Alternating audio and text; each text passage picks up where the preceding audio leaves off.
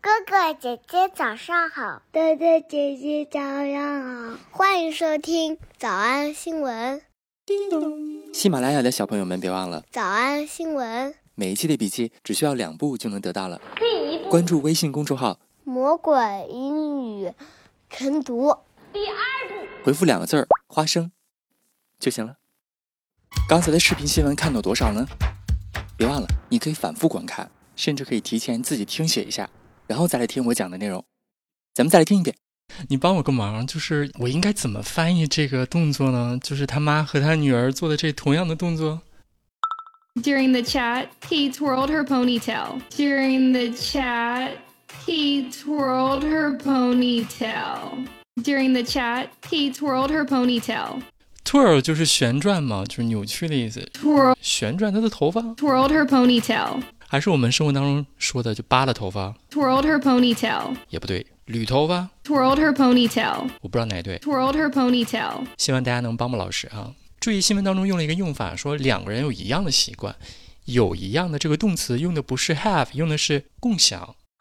During the chat, he twirled her ponytail, and her five year old daughter appears to share the same adorable habit. Appears to share the same adorable habit. Appears to share the same adorable habit. 还说到这个小女孩特别喜欢蜘蛛，喜欢抓蜘蛛。 They go on spider hunts. They go on spider hunts. They go on spider hunts. 然后不仅抓住了，而喜欢把它们拿过来，近距离的看蜘蛛。哎，我的天！ So she can see them up close. So she can see them up close. So she can see them up close. 听见了吧？就特别近的看，叫 up close。 Up close. 这个句型我们已经学过好几次了。 Up close. 咱们第一次学是在《魔鬼新闻营》第一季的第二十三课。 So, after years of anxiety, it's time for a new approach. Over the next few weeks, I'm getting up close to death to find out how we can come to terms with what's waiting for us all. 当时的影视片段我们拓展的是来自一个啊一九六四年的电影，咱们再来看一下。 Now, what do you suppose they're carrying in that coach? It'd be easy to find out. Get up close to it and take a little look at what's in it. Get up close to it and take a little look at what's in it. 然后新闻当中又出现一个老朋友，一旦说到什么爸妈、母子、父子之间的这种关系很好，永远都少不了一个词，叫做 bond，羁绊、关系。 Twirl expert Katie Nichol shared sweet details about their special bond to OK Magazine last January. bond 这个词咱学了无数次了，咱来复习一下新闻营第三季第二十四课，一起来看看还有没有印象了。当时咱上课讲的是特别火的一款游戏，叫做《动物森友会》。 I ended up playing a lot with my sister, and we ended up bonding a lot. So it was something that we shared as a family. 回忆起来了吗？他说他跟他这个妹妹还是姐姐啊玩这个游戏，ended up bonding a lot，两个人关系变得更好了。 I ended up playing a lot with my sister, and we ended up bonding a lot. So it was something that we shared as a family. 新闻当中把母女俩的这个这个爱好用另外一个词，用另外一个我们学过的老朋友来描述，叫做 quirk。 And they clearly picked up on the same quirk. And they clearly picked up on the same quirk. And they clearly picked up on the same quirk. quirk Quirk. 这个词还有印象吗？ Q U I R K, 它的意思叫做 an aspect of somebody's personality or behavior that is a little strange. 古怪的行为或者性格。 Quirk. 当然，当时我们第一次学习它是在啊、数最喜欢那一课，讲月亮那节课。 Strangely, the sun is 400 times further away from the Earth than the moon, and is 400 times its size. 这个结论一定要记得哈，就是嗯，月亮和地球以及太阳之间的关系非常的神奇。 This means that viewed from the Earth, they appear to be exactly the same size. They appear to be exactly the same size。 They appear to be exactly the same size. 这就是为什么从地球看上去，太阳和月亮是一样大小。所以有一个著名的科幻科幻作家，叫做艾萨克·阿西莫夫，就说了一句话， Science fiction writer Isaac Asimov described this natural quirk as the most unlikely coincidence imaginable. 听见了吗？他把这一个这个可怕的小壳叫做 natural quirk， This natural quirk, 自然的奇怪的事， this natural quirk. 被他描述成叫最难想象的巧合。 Science fiction writer Isaac Asimov described this natural quirk as the most unlikely coincidence imaginable. 所以今天我们一共复习了三个老朋友，一个叫做 up close。 Over the next few weeks, I'm getting up close to death to find out how we can come to terms with what's waiting for us all. 以及我们的老老朋友 Bond。 I ended up playing a lot with my sister, and we ended up bonding a lot, so it was something that we shared as a family. 以及第二次见到他的 Quirk。 Science fiction writer Isaac Asimov described this natural quirk as the most unlikely coincidence imaginable. 我们来复习。我们来复习一，和他妈妈一起，和他妈妈一起走。 As she walked alongside her mom, as she walked alongside her mom, as she walked alongside her mom. 二，母女俩显然都养成一样的怪动作。 and they clearly picked up on the same quirk. And they clearly picked up on the same quirk. And they clearly picked up on the same quirk. 三，这并不是我们两人之间唯一的珍贵的相似之处。 This isn't the only precious commonality between the duo. This isn't the only precious commonality between the duo. This isn't the only precious commonality between the duo. 四，夏洛特是蜘蛛的狂热爱好者。 Charlotte is a massive fan of spiders. Charlotte is a massive fan of spiders. Charlotte is a massive fan of spiders. 五，抓蜘蛛。 So they go on spider hunts. So they go on spider hunts. So they go on spider hunts. 小偷小兔吗？那得一百遍才行。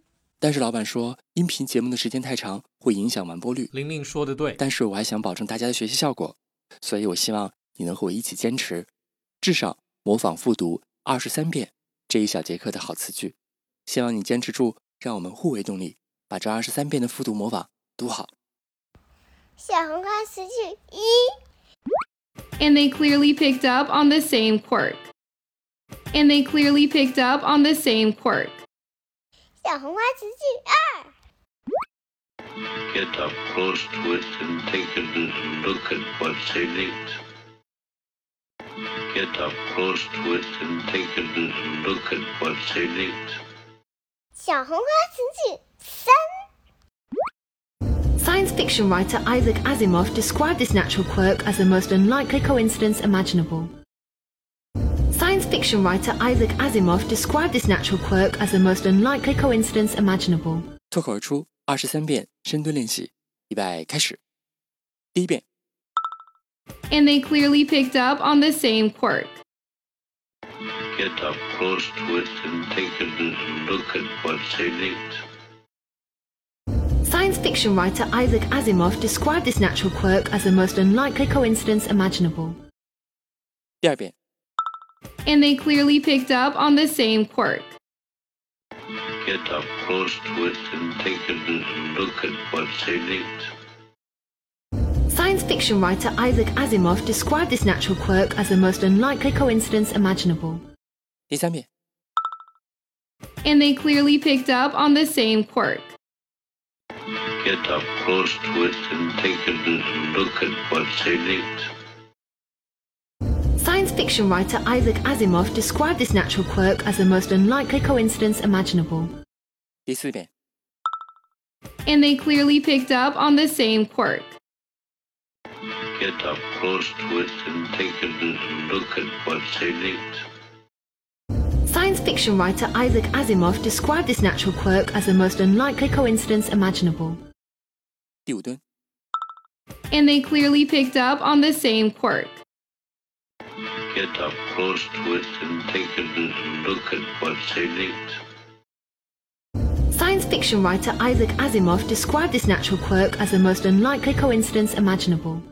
第六次， And they clearly picked up on the same quirk.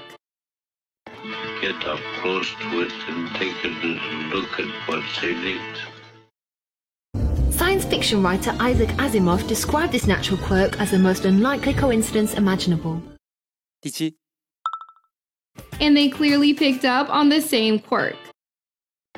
Get up close to it and take a little look at what's in it.